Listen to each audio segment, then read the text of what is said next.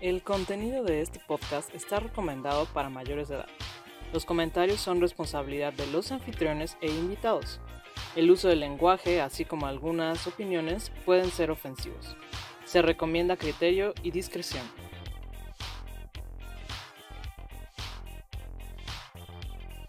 Salud, amigos. Salud. Salud. Salud, amigos. Bienvenidos a un capítulo más de su podcast favorito, Academia Neta. El día de hoy tenemos a una invitada especial que es una de mis grandes amigas de la maestría, Karina. Karina, ¿cómo estás? Hola a todos. Muy bien, gracias. Muy bien, Héctor, ¿cómo andas, amigo? También muy bien, aquí aguantando este, pues, los calores de Cuernavaca, aquí con una rica chela. Entonces, pues ya con esto se, se siente un poquito mejor el calor.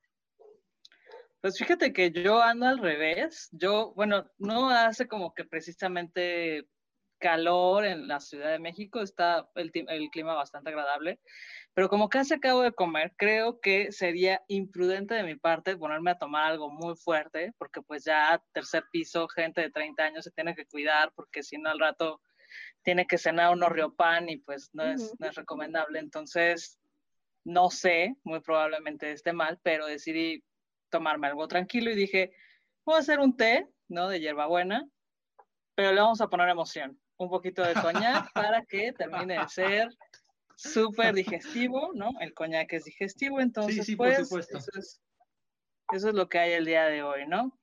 Karina, querida, quiero que sepan que Karina no está obligada a tomar el día de hoy, porque es, tiene su justificación médica, claro. y para mí, como si esto fuera una clase, la justificación médica, pues es importante, ¿no? Entonces, nada más vamos a tomar Héctor y yo, que como ustedes saben, nuestros queridos novatas y novatos, somos los alcohólicos de este podcast. Entonces, Karina va a tomar el día de hoy, pero si ella quiere puede contar alguna historia que salve mi dignidad como la persona no alcohólica que soy. A ver, empecé. Pues sí, o sea, alcohólica tampoco te podría yo tachar como de alcohólica, pero, pero sí eres de esas personas que da gusto empezar fiesta con ella, ¿no? Gracias, amiga, Confirmo. por eso te quiero. Por eso te quiero. Confirmo. Muy bien. Pues, eh, ¿qué les parece si empezamos con la entrevista antes de que se nos acabe el pisto? Claro que sí. Muy bien. Héctor, ¿quieres empezar tú? Pues va que va. Pues querida Karina, eh, pues platícanos un poquito de qué carrera estudiaste, qué posgrado eh, andas, ¿no? Y, y, de qué van tus proyectos. Pues de licenciatura yo estudié etnología en la ENA, en la Escuela Nacional de Antropología e Historia, y ahí hice una tesis sobre los otakus. Eh, yo la verdad es que sí tuve un conflicto en la licenciatura porque me gustaba la carrera, pero la verdad nunca me vi como esos antropólogos clásicos de agarrar botas, agarrar mochila y sombrero y vámonos a la sierra o vámonos a las comunidades. Entonces, pues hasta quinto semestre yo tenía como ese conflicto, ¿no? De, ¿y qué voy a, qué voy a hacer de tesis? ¿Qué va a pasar conmigo? Pues incluso hasta lo intenté, me fui a la Sierra Tarahumara en trabajo de campo, estuve dos temporadas allá, cortas. La segunda temporada ni siquiera la terminé, yo dije, esto no es lo mío, agarré ride, así literal, agarré ride de un señor de una tiendita y me regresé a la Ciudad de México. Y ahí empezó como mi búsqueda de qué es lo que yo quería. Eh, encontré entonces la línea de antropología urbana y me empezó a gustar hasta que conocí a mi director de licenciatura, que ha sido mi director en maestría también y actualmente en el doctorado.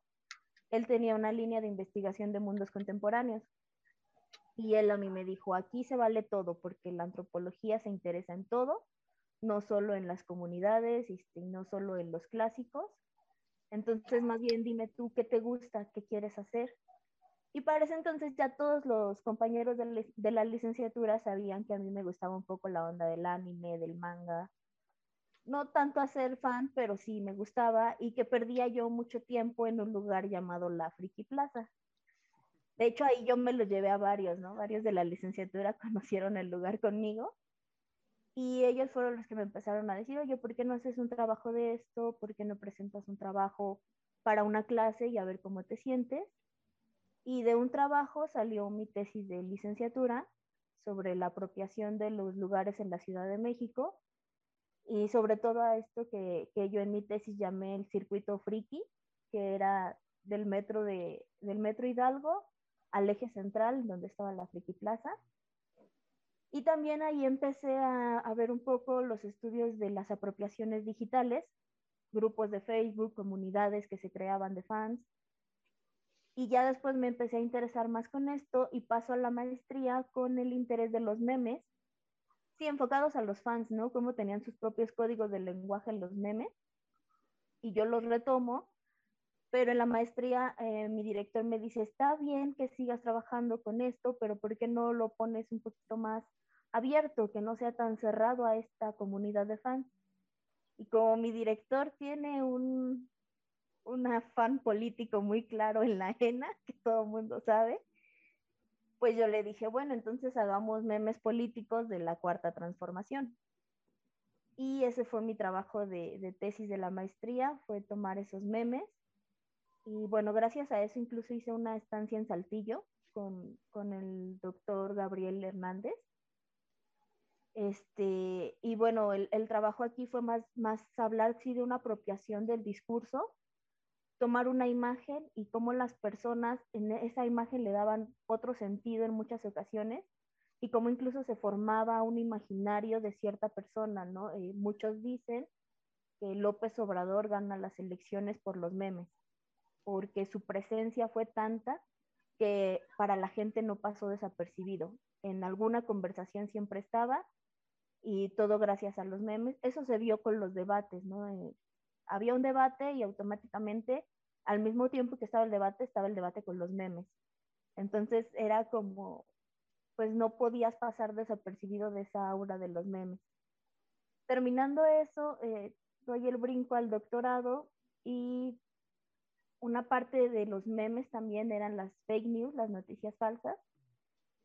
Y ahora estoy actualmente en eso, estudiando fake news eh, cambio de plataforma, ahora de estudiar, de estudiar Facebook con los memes, ahora estoy en Twitter, una plataforma que no entiendo para nada, la verdad. Katia creo que es la que más se desarrolla en esa plataforma de las personas que yo conozco. Me limita mucho sus 140 caracteres, no hay imágenes tampoco, pero pues ahí estoy intentando conocer el mundo o la comunidad de Twitter y pues intentando también desarrollar algo con las fake news.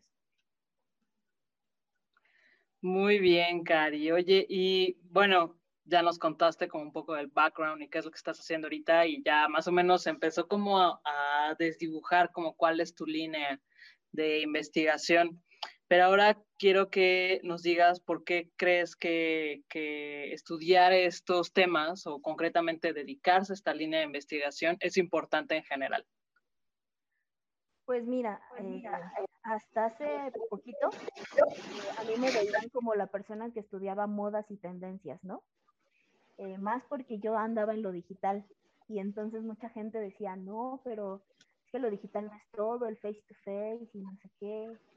Y la, la actual realidad a mí me está dando la razón de que esto no es una moda, de que las comunicaciones digitales llegaron para quedarse y se están desarrollando a gran velocidad yo puedo entender que a muchas personas no les guste, eh, sobre todo personas de la academia y de la ENA, puedo entender que no les guste, que se sientan como diferentes en todo este entorno, pero las personas de la academia y las personas de la ENA no son toda la sociedad, ¿no? Eh, la realidad es que en contextos urbanos muchas personas están conectados en redes sociales y, y su mundo gira en torno a ello, ¿no? Eh, hay que ver simplemente lo rápido que se alimentan, de una noticia pasas a otra, fácil en un día puedes enterarte de cinco temas diferentes o en un mes desarrollar una profundidad, ¿no? Eh, a través de memes, a través de noticias falsas, de, de blogs, o sea, hay muchas maneras en que las personas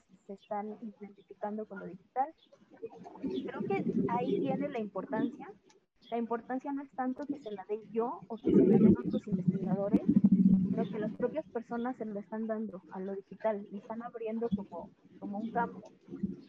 Eh, es difícil porque existe una brecha, bueno, muchas brechas. No podemos negar que no todos tienen la misma conexión, que no todos tienen la misma habilidad y, y los accesos, pues ahorita se está viendo, ¿no? Eh, es lo más complejo, pero ahí está. Entonces no es que las personas se vayan a dejar de comunicar por las redes o vayan a sustituir su comunicación digital, simplemente va a cambiar como ha ido cambiando, como ha ido evolucionando. Y creo que sí es necesario, más que importante, es necesario que uno como antropólogo se empiece a interesar en las personas, pero en un contexto más amplio. No solo ir a las comunidades y ver lo que ahí me dicen que hacen y lo que ahí están haciendo, sino que esas personas tienen quizás dos formas de conectarse a la vida, una digital y una presencial como antropólogos deberíamos de estar pendientes de las dos. Ahora veo en el doctorado a muchos de mis compañeros con la necesidad de integrarse a la etnografía virtual o a la etnografía digital. Saben cómo. Eh, lo primero que se enfrentan es cómo hago válido esto, ¿no? ¿Cómo lo, lo respaldo en la academia? Eh, eh, ¿Qué información es buena y qué no? ¿Cuál es la ética del investigador en lo digital? Y ya hay muchísima bibliografía sobre eso, pero simplemente es desconocida porque antes no le daban como, ese espacio a todo lo digital. Ahora ya estamos viendo que, bueno, yo por ejemplo en Facebook cada semana me encuentro con un seminario de alguna institución diferente de etnografía virtual. Eh, Heinz se ha vuelto un autor recurrente en el doctorado y en muchas conversaciones de investigadores, ¿no? Eh, que fue, el, digamos, el pionero en la etnografía digital. Creo que se están dando cuenta de eso también muchísimos de, de nuestros compañeros, ¿no? somos nosotros los que tenemos que cambiar y abrirnos a la investigación, no nuestros sujetos de estudio, no nuestras comunidades de estudio, sino que nosotros tenemos que tener la mente abierta y decir, bueno, pues si Facebook es la forma, pues voy a Facebook por más que no nos guste y por más que digamos, es que yo soy anti-mainstream y de esta sociedad y no sé qué, sí, pero así es, ni modo. Sí, de acuerdo. Sí, pues yo estoy muy de acuerdo en lo que mencionas, en esta parte de que pues habrá mucha gente a la que no le gusta, pero pues la sociedad y la cultura siempre está en constante movimiento y esto es algo que pues ya es parte inherente de, nuestra sociedad, de nuestra cultura. Y aparte que igual existe, bueno, creo que en general los seres humanos siempre han temido a estos nuevos avances, ¿no? Digo, ya, ya Platón ya le temía a la escritura y así pues cada, cada generación le ha temido a, lo que sigue. Entonces, este, yo creo que es eh, simplemente es eh, una transformación, o vaya, no es como que sea peor o mejor, simplemente pues es distinto. Y aparte, eh, pienso que también algo que es muy relevante es que no solamente vivimos en el mundo, ya vemos de real y el mundo virtual, sino que incluso hay una interacción ya muy marcada entre estas dos cosas, ¿no? O sea, tú puedes estar platicando con alguien y decirle, ah, mira, es que vi un meme y me acordé de ti, ¿no? O no viste fulana cosa y agarras y se lo muestras, o, agarran y te convierten en un meme. Entonces, yo creo que es, va más allá de, que haya dos mundos paralelos, sino que están en constante movimiento e interacción, ¿no?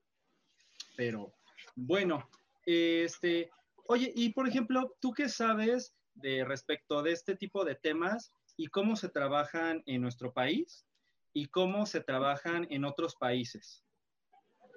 Bueno, eh, por ejemplo, sé que Sudamérica, especialmente Argentina y Chile, están muy desarrollados. Ah, ellos ya están más, más bien en el estudio de los software, eh, de, la, de las redes como tal, más que de las comunidades, estudio de redes. Eh, sé que tienen proyectos que vienen pues ya desde, no sé, como 2014 más o menos, para no equivocarme. Eh, y que están muy metidos, o sea, ellos ya tienen como una línea más desarrollada. Eh, sé que en España comienzan también a trabajar y darle importancia. en la Universidad de Barcelona, donde hace poquito tomé un curso virtual, hablan ya de humanidades digitales. Eh, y entonces el, el, enfoque es, más que las comunidades que se pueden formar, es como las personas ya hacen de lo digital su día a día. Eh, la democracia digital se empieza a desarrollar también ese tema, hablar de ese tema en España. Y también sé que en Colombia eh, empiezan también ya a hablar seriamente de las noticias falsas. Y obviamente en Estados Unidos, desde que llegó Donald Trump a la presidencia, ha sido un constante en las investigaciones este tipo de, de temas, ¿no? De noticias falsas, de memes, de lo digital, de los hashtags. Entonces, México va atrasado. Eh, eh, me da como la impresión, eh, quizás estoy mal, pero a mí me da la impresión de que hay una generación de antropólogos que empiezan a creer que la etnografía digital se inventó ahora por la pandemia. Y bueno, pues este es un tema que ya desde los 90 se ha estado hablando, ¿no?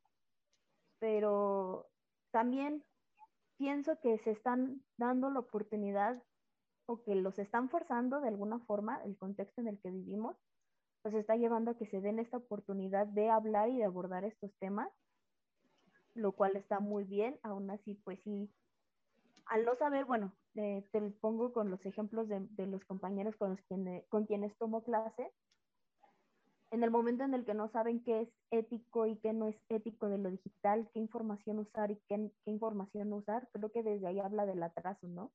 En, en estudios antropológicos específicamente, de, del atraso que existe hacia hablar de lo digital y de las comunidades digitales. No e, estamos todavía cerrados y queriendo buscar lazos fuertes que en las comunidades virtuales no, no son así pero que no sean lazos fuertes no quiere decir que no existan y que para la gente no sean válidos. Están y son válidos, pero el antropólogo sale todavía a buscar como estos lazos del parentesco, el compadrazgo, y pues acá en este mundo digital es otra cosa, ¿no? Es más rápido, por decirlo. Se mueve más rápido, va a mayor velocidad y uno como investigador tiene que ir así. Y nos está costando todavía, pero creo que ya hay un avance Muy bien, Cari. Oye, ¿y eh, cuáles dirías que son las principales dificultades de desarrollar un proyecto de investigación como los que has realizado eh, actualmente? Primero, y mi favorito, que te crean que estás haciendo algo serio. Eh, he recibido comentarios de todo tipo. Por ahí hasta hubo un profesor en el posgrado cuyo nombre no lo mencionaré, pero que dijo que para él todo esto eran pendejadas, así, tal cual, ¿no? Eh, eh, otros que, que, se van como con admiración también de, ¿a poco se puede? Eh, justo quien fue uno de mis asesores en, en, el tema de los memes, él me decía que, que él estaba como apartado de todo eso pero conforme fue avanzando la investigación, conforme le fui presentando a él poco a poco, él también iba presentando eh, el ejemplo en el, eh, en el posgrado en el que él estaba haciendo su postdoctorado. Y también me decía, es que hay mucha gente que no lo puede creer, ¿no? Que dice que cómo, que eso no es serio. Y, dice que, que, él les decía, no, pero sí es serio, sí se puede hacer, sí hay un tema. Entonces, bueno, creo que ese es uno de los comentarios y te digo, es mi favorito, que te crean que estás haciendo algo serio. El otro, pues obviamente son las herramientas también. Eh, tú puedes tener una conexión, pero en general en México las conexiones no son buenas. Eh, son, lo hemos visto ahora, son muy lentas, eh, se tardan en cargar, a veces se van, a veces no. Entonces, todavía ese, ese servicio es otra traba también y que las escuelas no están equipadas eh, simplemente Katia no me, deja, no me dejará mentir, ella lo recuerda, las computadoras de la ENA y son, son una lástima, ¿no? Para la institución que es la ENA, tener el equipo que tienen en computación da un poco de tristeza, ¿no? Que incluso lo tengan que tener con ventiladores porque si se calienta ya se cayó todo. Entonces, este, esa es otra, también otra traba. Y encontrarte con gente como yo encontré y tuve la suerte, que te digan, vamos, adelante y vamos a hacerlo, que fueron mis directores, mis asesores y todos los que se han ido sumando, hasta lectores, para aportarte un poco, porque es difícil y muchas, muchas veces te encuentras gente que no te aporta, ¿no? Eh, ya yo estando en esto me he encontrado con, con otras personas que quizás quieren empezar sus temas de investigación, pero simplemente no encuentran profesores que les aportan. Hay quienes les dicen, ah, sí, lo digital está bien, pero ¿por qué no lo pones con algo que sea también presencial? Ah, sí, lo digital, pero entonces vamos a hablar de medios masivos, televisión y radio, porque es lo que se ha trabajado. Y, y, entonces como que lo quieren llevar por otras líneas, ¿no? Esas son como, como las más grandes dificultades. Las herramientas que te crean y que encuentres un apoyo en la academia que te empuje y que te ayude a salir.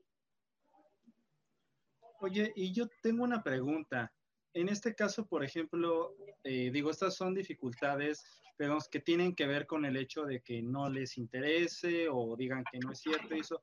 Pero eh, digo, igual va relacionado con lo que vamos a ver para nuestro siguiente episodio, pero me gustaría un pequeño adelanto de, ¿y alguna vez te has topado con alguien que te intenta poner el pie por estos temas que tú trabajas? Sí, pero me lo intentan poner burlándose. Eh, mm. O sea, incluso eh, te voy a contar la anécdota de, de uno de quienes es ahora mi mejor amigo en el posgrado. Cuando nos conocimos en el propedéutico, bueno, ni siquiera nos conocimos, simplemente un profesor preguntó, ¿cuál es tu tema? Cuando yo les dije, porque yo tampoco lo explicaba muy bien, ¿no? Entonces yo les decía, teoría de los memes o antropología de los memes. Y esa persona eh, sí se quedó como, ¿antropología de qué? Ay, pero ¿por qué la aceptaron? Seguramente había temas muchísimo mejores, ¿no? ¿Cuál amigo? Ese se tiene, ese se tiene que convertir en el chisme de la segunda parte, pero quiero saber cuál amigo. Ay, Katia, lo conoce muy bien. Omar, ya estuvo con ustedes. Ya está bien. E-, era, era el momento para mandarle un saludo a Omar. Sí. Pero, pero bueno, esa es una. hay desde quienes se, se, empiezan como a burlar de, es que esos temas no son de antropología. Eh, la otra también que, que, a mí me ha pasado es que me, me han negado participaciones, eh, no, en, no, no como ponente, como ponente sí he encontrado espacios, pero digamos dentro de la ENA eh, yo empecé a desarrollar con un grupo de amigos un seminario cuando lo que yo estaba estudiando era la comunidad de fans en la licenciatura y encontramos el apoyo del posgrado de antropología social. Cuando yo entro al posgrado de, de ciencias antropológicas y lo quiero llevar hacia allá, no encontré el apoyo en la coordinación en ese momento para desarrollar e-, este seminario con el respaldo de... Obviamente me dijeron, es que no tenemos dinero pero el dinero no era la única forma en la que me podían apoyar. simplemente me podían apoyar con una firma que respaldara que el posgrado estaba detrás de el seminario. Y eso no lo quisieron hacer. Entonces, esa es otra como traba. Y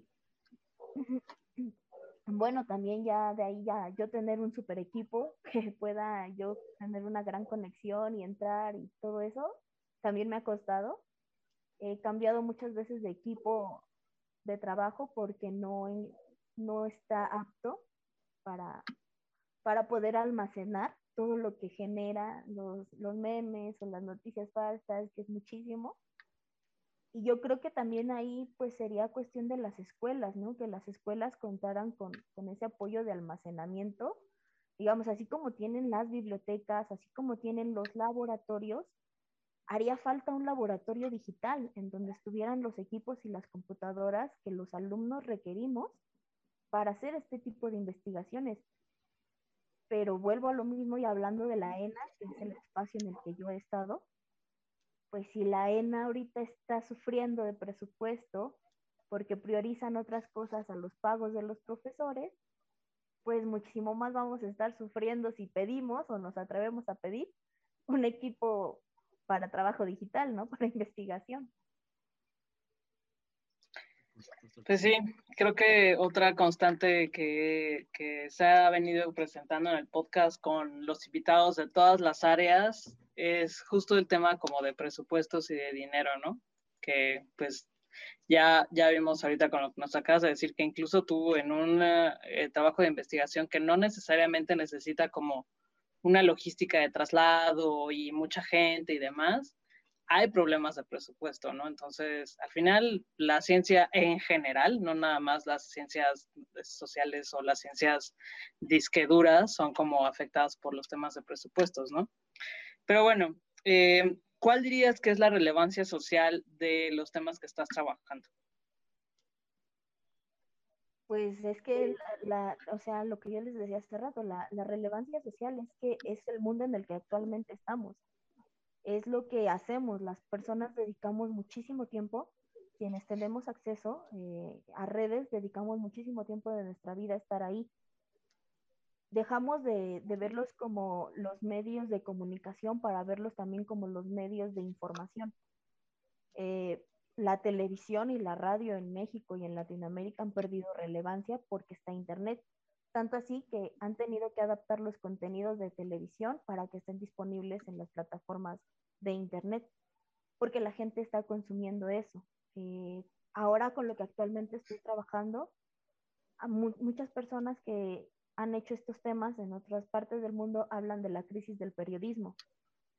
Simplemente la gente dejó de creerles a los periodistas y pasó a creerles a las plataformas como Twitter y Facebook y los periodistas tratan como de combatirlo estando ahí, ¿no?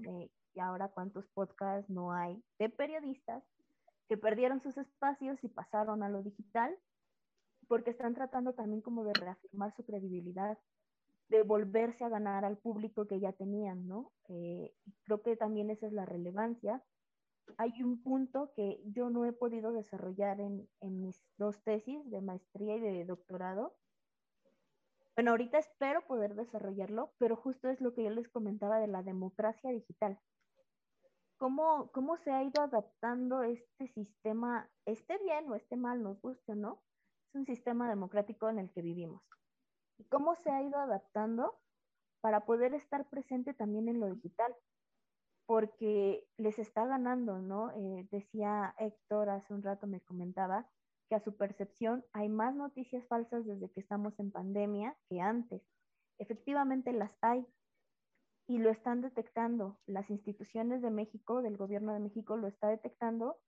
Por ejemplo, el INE ya está como también lanzando eh, sus comerciales, no sé si los han visto, donde ya hablan y usan el término noticias falsas o fake news, que es también como una forma de de, usar el alfabetismo digital, alfabetizar digitalmente a las personas para que sepan que existe algo llamado fake news, para que estén conscientes que no todo lo que está en Internet lo pueden tomar al pie de la letra.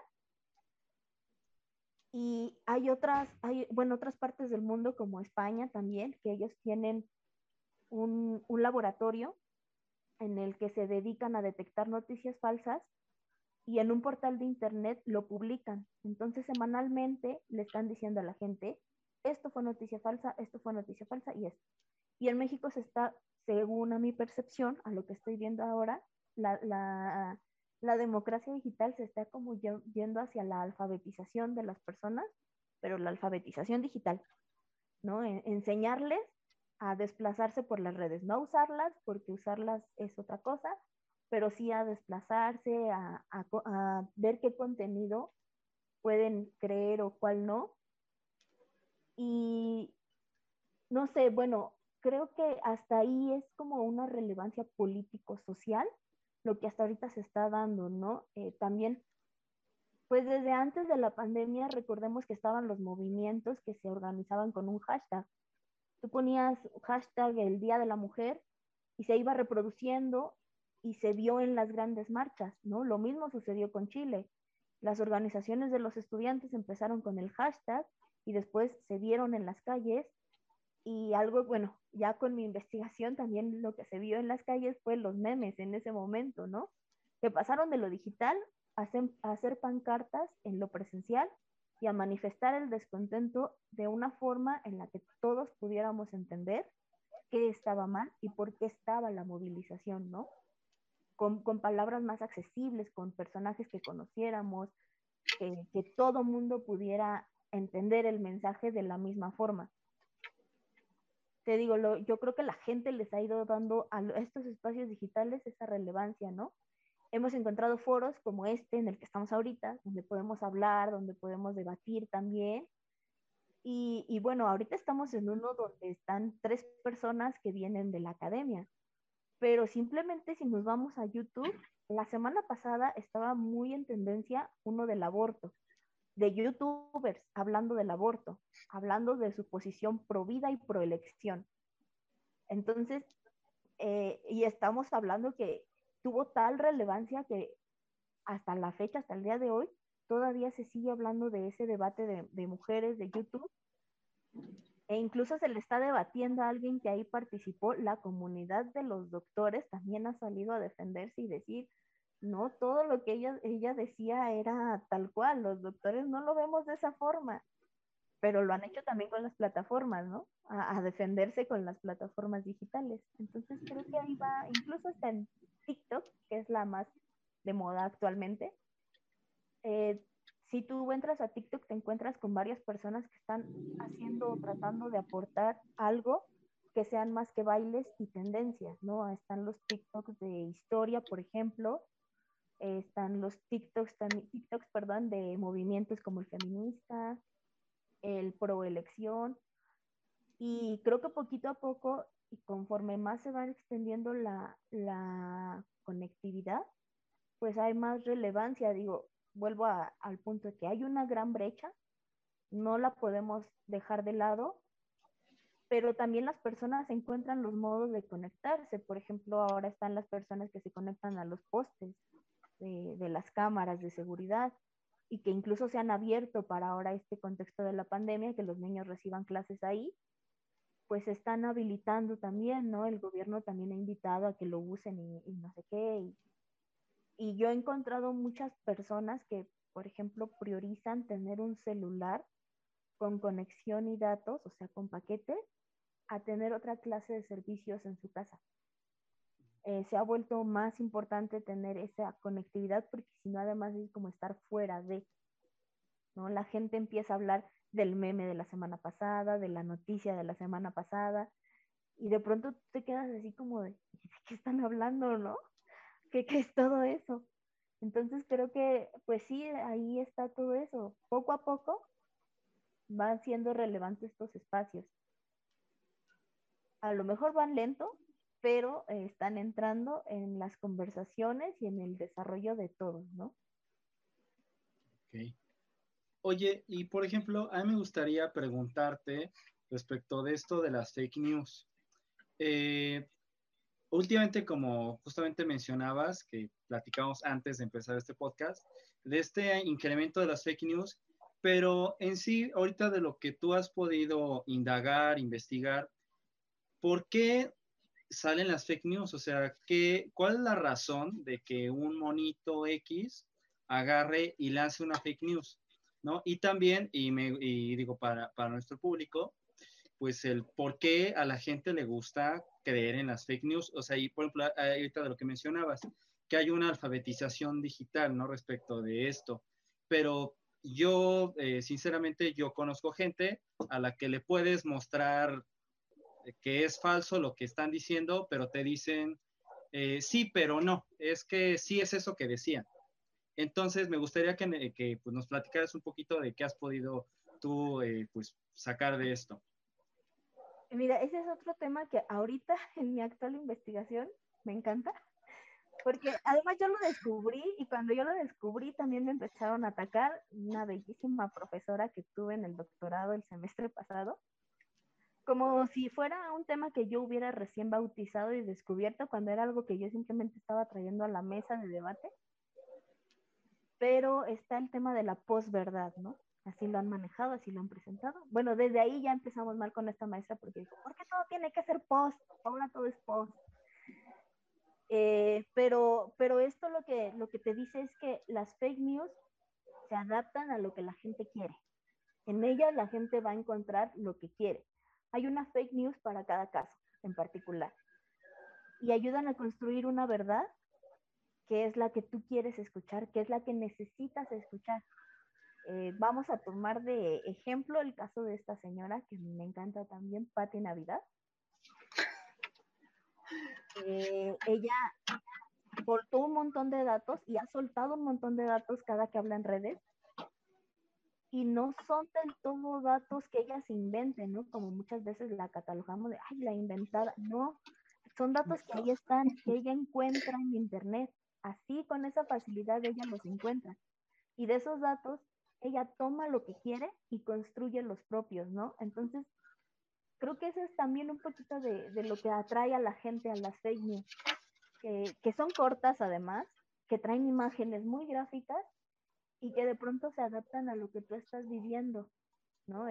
Por ejemplo, perdiste tu trabajo por la pandemia y te iba a haber una noticia que te diga que no es por la pandemia, que la pandemia es simplemente una herramienta que los gobiernos están utilizando, que porque China se quiere apoderar del mundo, no sé qué, bueno, ya conocemos varios de esos ejes pero a la gente de pronto le cae el 20 y dice, sí, claro, porque yo tenía tantos años trabajando y de pronto me despiden.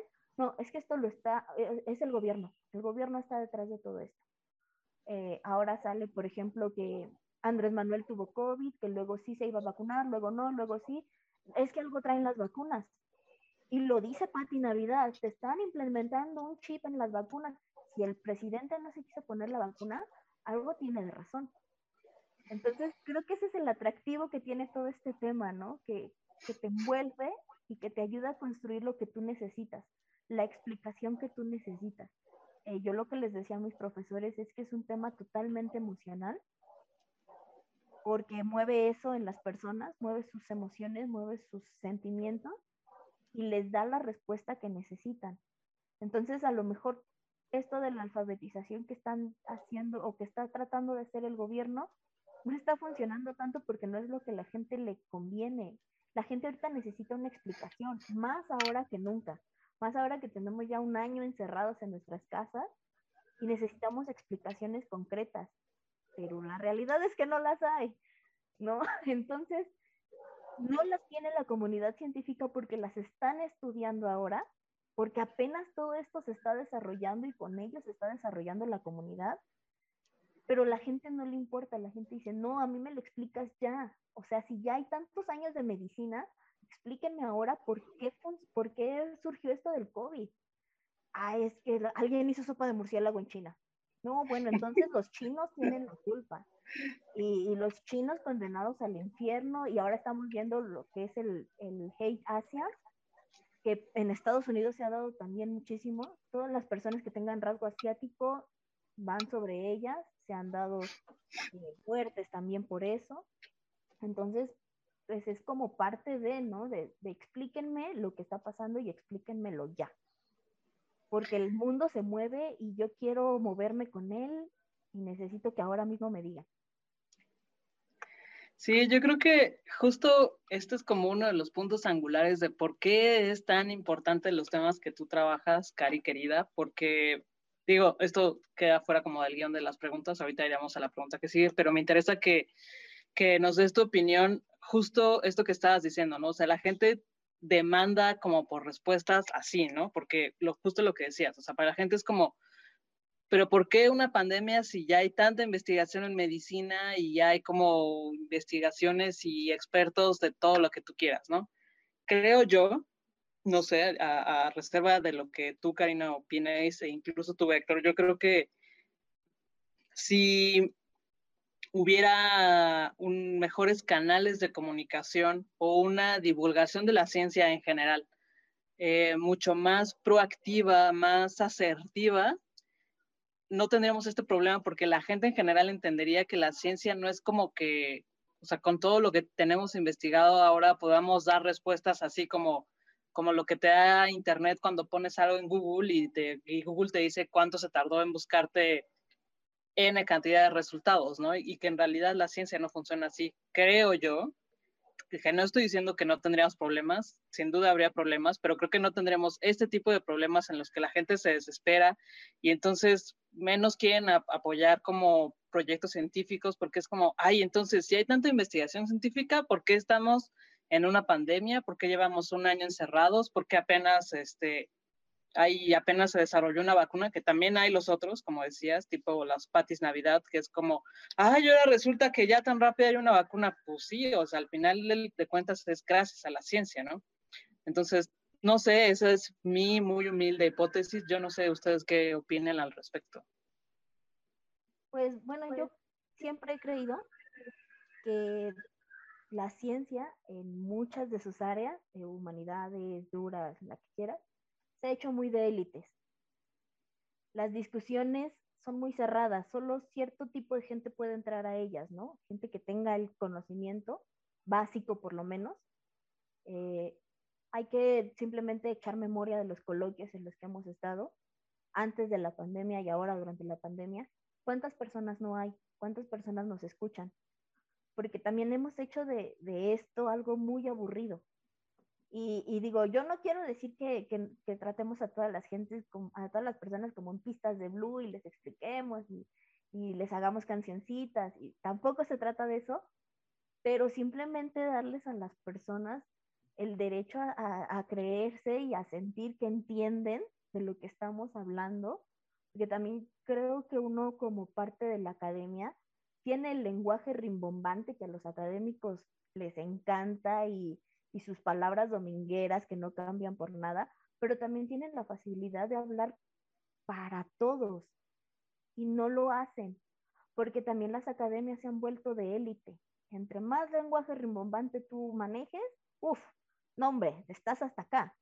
Entre más te dirijas a los demás como, ah, el doctor fulano de tal, colega, ¿verdad? Eso quiere decir que tú tienes un nivel que bueno, ya, o sea, estás alto. ¿Y por qué ahora te vas a bajar a hablarle a los demás? ¿Por qué vas a publicar en difusión? O sea, difusión, ¿eso qué es? Hay que ver en la plataforma de Conacit cuántos puntos le dan a difusión. Cuando uno publica en difusión, es hasta abajo. Y, y entre más especializado estés, más te van dando puntos, ¿no? Para tu currículum.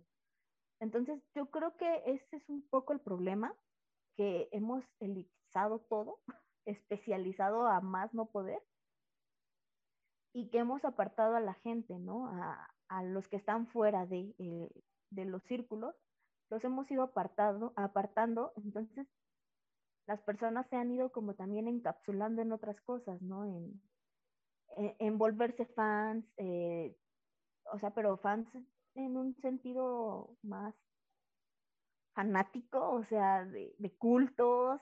Eh, ahora están mucho los grupos de WhatsApp de élite, que no sé si los han escuchado, en el que son conspiranoicos hablando en WhatsApp, ¿no? Eh, entrando de todos lados y hablando ahí de las teorías del COVID o de los chinos apoderándose del mundo, etcétera. Pero pues son las únicas formas que les hemos dejado quienes estamos, digamos, en la academia, porque lo hacemos muy aburrido. A mí la verdad es que sí, todavía me parecen los coloquios aburridos y me duermo en muchos de ellos o voy por el café y las galletas nada más, ¿no? Porque creo que hemos pecado de eso. Eh, se supone que estamos trabajando en humanidades, por ejemplo, para tratar de entender a las humanidades. Y en lugar de expresar ese entendimiento de forma general, lo encapsulamos y que solo lo entiendan otros que van en el mismo camino en el que yo voy. Así es como yo, yo lo veo y lo percibo. Sí, yo, yo estoy de acuerdo contigo en esta cuestión y es algo que a lo largo de, este podcast hemos platicado con otros invitados, que es justamente esta cuestión de que eh, muchas veces la academia eh, sí es alejada, o sea, sentimos que estamos en el Olimpo y que nadie nos merece, y justamente y es al contrario, ¿no? O sea, tendríamos nosotros que estar ahí, o sea, ayudando a, nuestra comunidad, o sea, enseñando para que aprendan y demás, ¿no? Y justamente yo creo que es uno de los grandes males, que incluso, o sea, pues digo, hay muchos profesores y profesores que son excelentes y que se bajan y, y te enseñan y de una manera muy accesible, pero también pues están los que creen que si no hablan y escriben como Kant o como Freud, pues ya, ya perdieron puntos y entonces, eh, vaya, está esta noción de que mientras más complicado es mejor, ¿no? Y hablando de memes, este, justamente pues, como este meme de Malcolm, de, de no, no tienen que entenderlo, tiene que ser complicado, ¿no?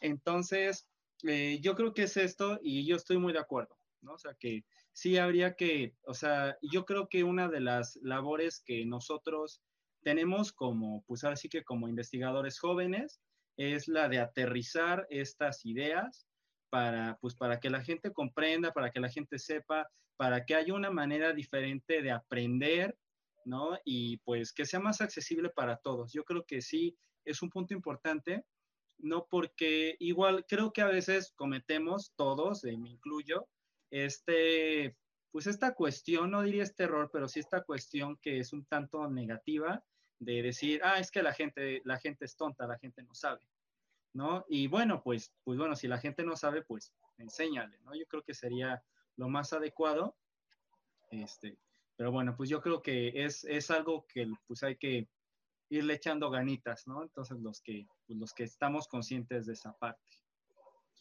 Y, oye, y bueno, Karina, este, platícanos eh, de tus investigaciones, de todo esto que tú has podido estudiar. ¿Cuáles son tus conclusiones generales a las que has llegado de estos proyectos?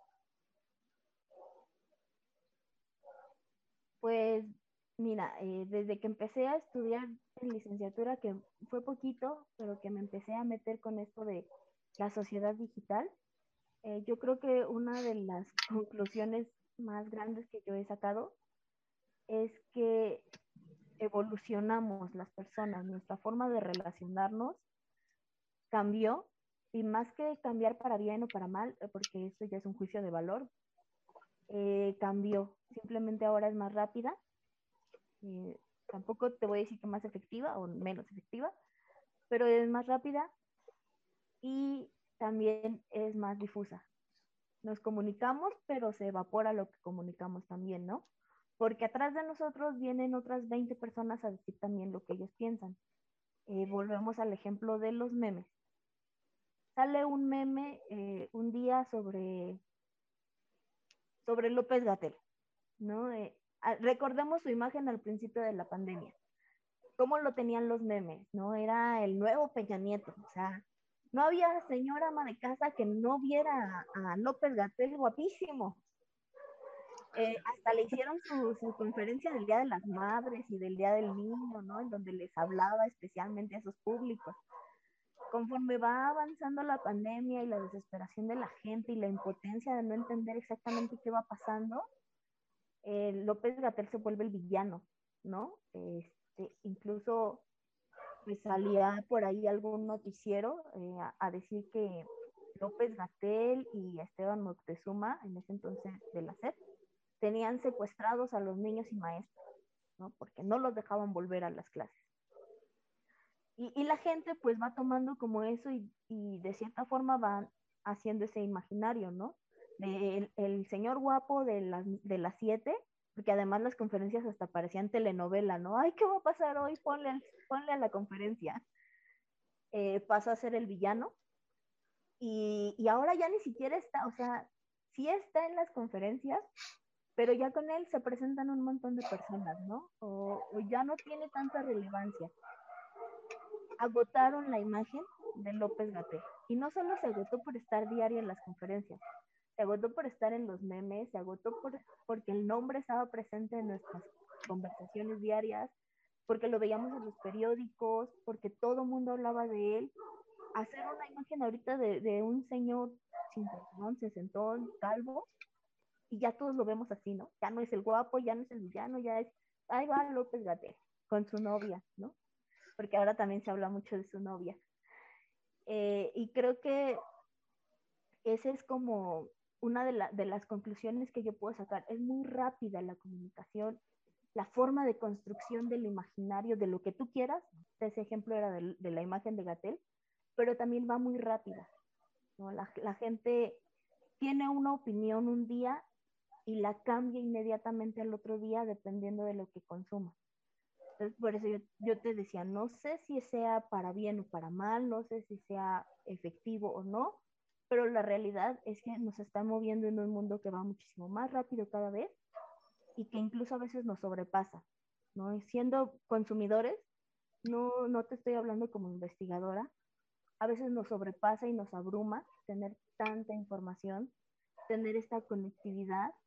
Hemos dejado de contestar mensajes de WhatsApp a nuestros amigos y no es porque no le demos importancia, sino porque mientras estábamos en conversación con estas personas, estábamos también en conversación con alguien en Facebook o estábamos publicando y actualizando nuestras redes y de pronto nos fastidiamos y botamos el celular o dejamos la computadora y entonces la, la comunicación que teníamos con esta persona en WhatsApp no, no se vuelve menos importante, sino que ya tiene otro tiempo y espacio. Yo le puedo contestar el día de mañana con la misma emoción con la que le estaba contestando ayer. Entonces, ha cambiado esto, ha cambiado los tiempos, los espacios y también es como una saturación de todo, ¿no? La, la, realidad es esa. Nos gusten o no nos gusten las redes, porque a mí una cosa que me han dicho es que se nota que yo soy muy fanática de las redes, lo cual sí, de Facebook, es mi favorita, pero independientemente de eso, la, la realidad y una conclusión es que abruma también, ¿no? De pronto es mucho, más de lo que se puede manejar y la gente se ha ido adaptando. O sea, una conclusión general es eso, la gente se ha ido adaptando a esa saturación, pero no por eso deja de ser incómoda. Sí, sin duda. Justo creo que esa es una reflexión muy importante actualmente porque, pues sí, tú podrías decir, eh, la gente no tiene problemas para la socialización porque pues tenemos internet y tenemos N cantidad de plataformas, pero no es cierto, ¿no? Entonces, bueno, vamos a pasar a la siguiente pregunta ya para ir cerrando esa parte, mi queridísima amiga. ¿Qué dirías que se necesita para investigar los temas que tú investigas? Más allá, o bueno, incluso si tú quieres la parte técnica que nos platicabas al principio, pero también como una parte más como personal. Pues primero que haya flexibilidad en las academias que, estas personas que son la base de todos los que estamos investigando en un posgrado, en una licenciatura, que son nuestros directores, eh, tengan esa flexibilidad de aprender, no solo de enseñar, sino de ir aprendiendo al mismo tiempo que la otra persona va aprendiendo, ¿no? Eh, porque también a veces te encuentras, y yo he encontrado gente que ya no está dispuesta a aprender, y en el momento en el que tú le dices, sí, claro, pero es que lo digital se está hablando de esto y entonces a lo mejor la respuesta no está en la antropología, sino en la comunicación. Ah, no, entonces no hables de eso. Si la respuesta no está en antropología y está en comunicación, pues tú eres antropóloga, no lo toques. Entonces creo que se necesita un poco de esa flexibilidad, ¿no? De, de que todos estemos como dispuestos a aprender de, de estos contextos eh, digitales que tampoco los veamos como algo que surgió aquí y ahora, que, que ha sido un proceso que ha ido evolucionando, eh, que, que, se ha ido manejando, y que tampoco lo vean así como, hay una moda, va y viene. Porque digo, hasta las modas tienen su relevancia, eh, pero, pero muchas veces los académicos ya están tan cerrados, eh, es más importante conservar tu nivel SNI un millón a, querer aprender con tu dirigido, ¿no? Y pues ir como, como de la mano. Eh, también otra cosa que me he encontrado es pues que te roban las ideas, ¿no?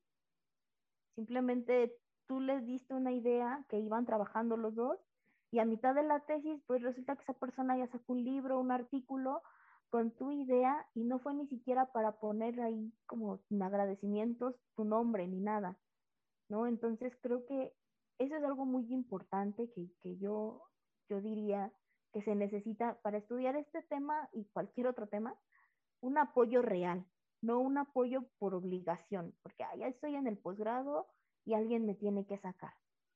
Entonces, que encuentres como ese apoyo en los académicos y que también tú como dirigido eh, sepas darte tu lugar, ¿no? De decir, estas fueron mis ideas y esto vamos a trabajarlo.